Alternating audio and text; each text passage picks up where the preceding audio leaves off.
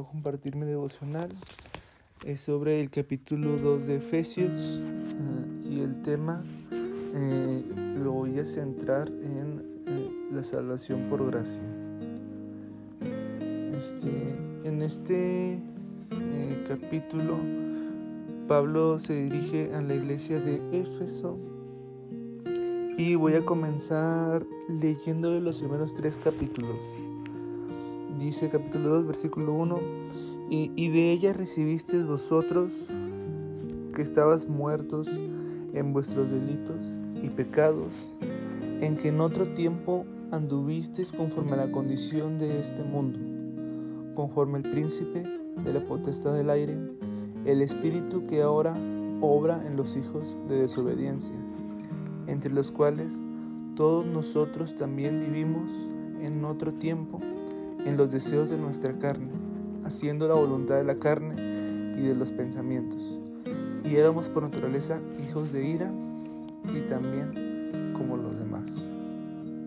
Junto a este versículo, hermanos, también les quiero compartir eh, Romanos 3:23. Dice, por cuanto todos pecaron y están destituidos de la gloria de Dios, siendo justificados gratuitamente por su gracia, por la redención que es en Cristo Jesús.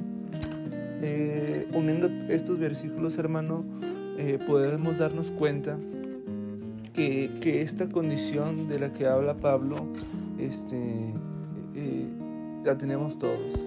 el hecho de que todas las personas cometamos pecado prueba que tenemos la misma naturaleza pecaminosa.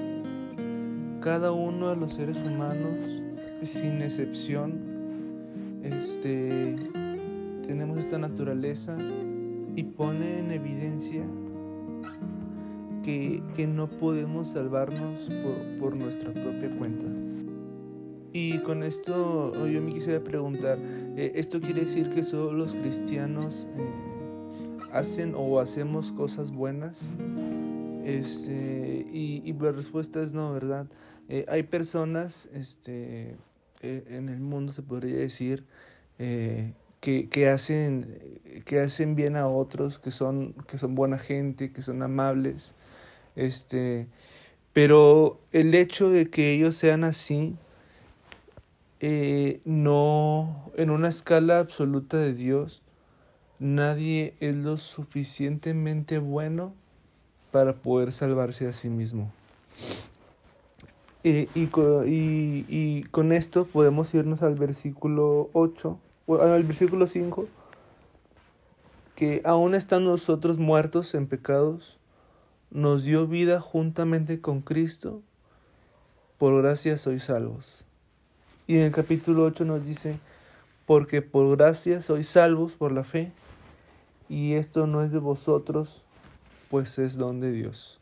Aquí podemos confirmar, hermanos, eh, eh, lo que les decía hace un momento, nadie es lo suficientemente bueno para poder decir, eh, yo voy a ir al cielo por, por lo que hago.